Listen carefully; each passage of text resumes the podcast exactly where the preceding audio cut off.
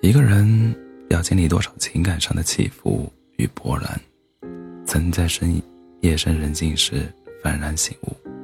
哦，原来是我太傻，没有早早看透他，明白这一切。于是，回过神来的你，悲痛伤感，无比悔恨，好像自己的青春年华都喂了狗。想想自己的真心付出，纷纷一句“人间不值得”。都说人不会教人，但事儿会教人。是啊，只有真实受了感情的伤，才能体会到这些。爱情中的是非曲直，是随心还是随缘？该难得糊涂，还是人间清醒呢？阿峰是我见过最酷的男生，一米八五的大个，五官轮廓分明，复古帅气的郭富城发型，随手一捋，丝丝飞扬。最打动人心的是他那双深情又坚毅的眼神，别说少女了，连我看了都有种被保护的安全感。跟偶像剧里型男霸总的剧本不同，阿峰生在一个普通家庭。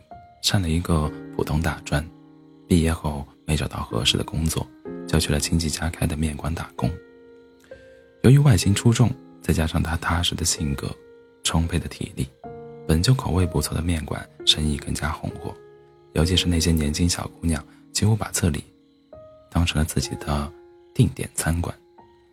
每到饭点，他们都会提前来占个座，吃一顿工吃一顿工作餐的同时，也顺顺便。看看这位面馆一哥，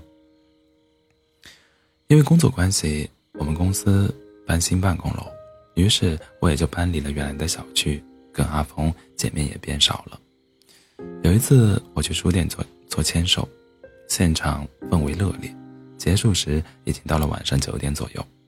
早已饥肠辘辘的我，突然想到好久没去阿峰的面馆吃面了，这一想不得了。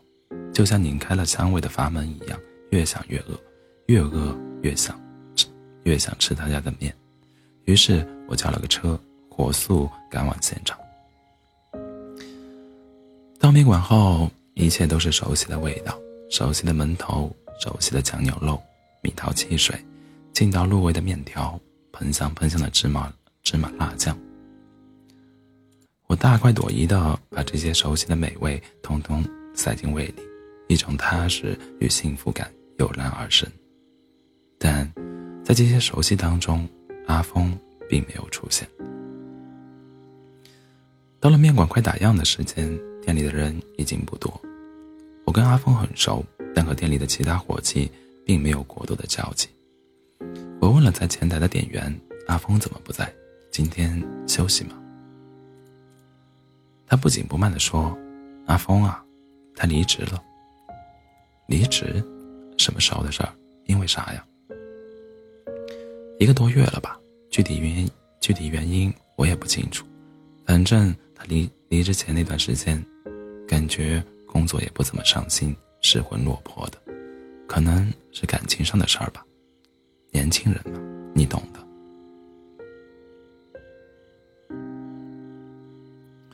结束了对话，我离开了面馆，拨了阿峰的电话。一通他没有接，我继续打了第二通，在响铃的最后几秒，他接了。喂，阿峰，最近好，最近怎么样？还好吗？哦，好久不见了，我最近还行，没啥重要的事。我现在是闲人一个。你最近怎么样啊？是不是又忙大项目呢？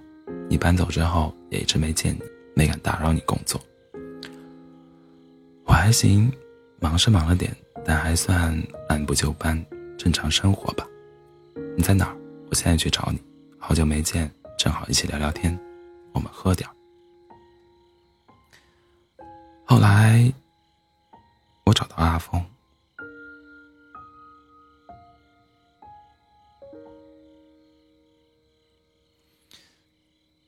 在一个威斯威斯基吧。两个大男人点了一杯又一杯纯饮，看得出他心情不佳，在酒精的作用下，情绪渐渐外溢出来。他诉说了一个女孩如何走进入他的生活，如何令他心动，两个人如何你侬我侬，直到他不辞而别，决绝地放弃了他。阿峰也从见我时的腼腆，到眼角抹泪，再到失声痛哭。他雄浑的嗓音夹着哭腔，冲入或轻佻或浮华的爵士乐中，一触即一触即散，缥缈如烟。我不记得那晚我们喝了多少，喝到几点，也不记得我说了什么安慰他的话语。更不记得那个神秘女孩、神秘女孩与她的种种过往。我只记得，阿峰没有放下。一个放不下过去的男人，一个反复追问原因的男人。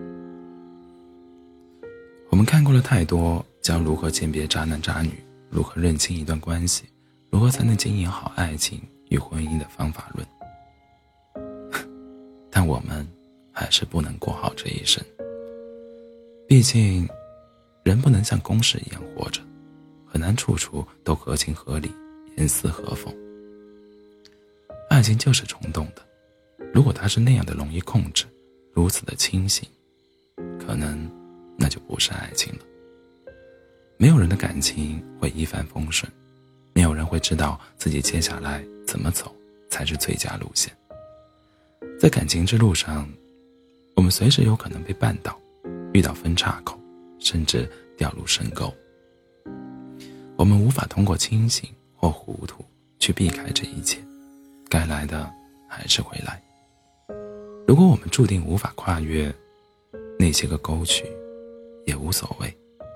重要的是，不要使自己陷入无尽的焦虑和忧郁，不要强制自己时刻保持强大的人间清醒。有时候。太清醒了，反而不快乐。不要纠结一些没有答案的事和没有结局的人。各花各有各花香，个人自有个人个人道。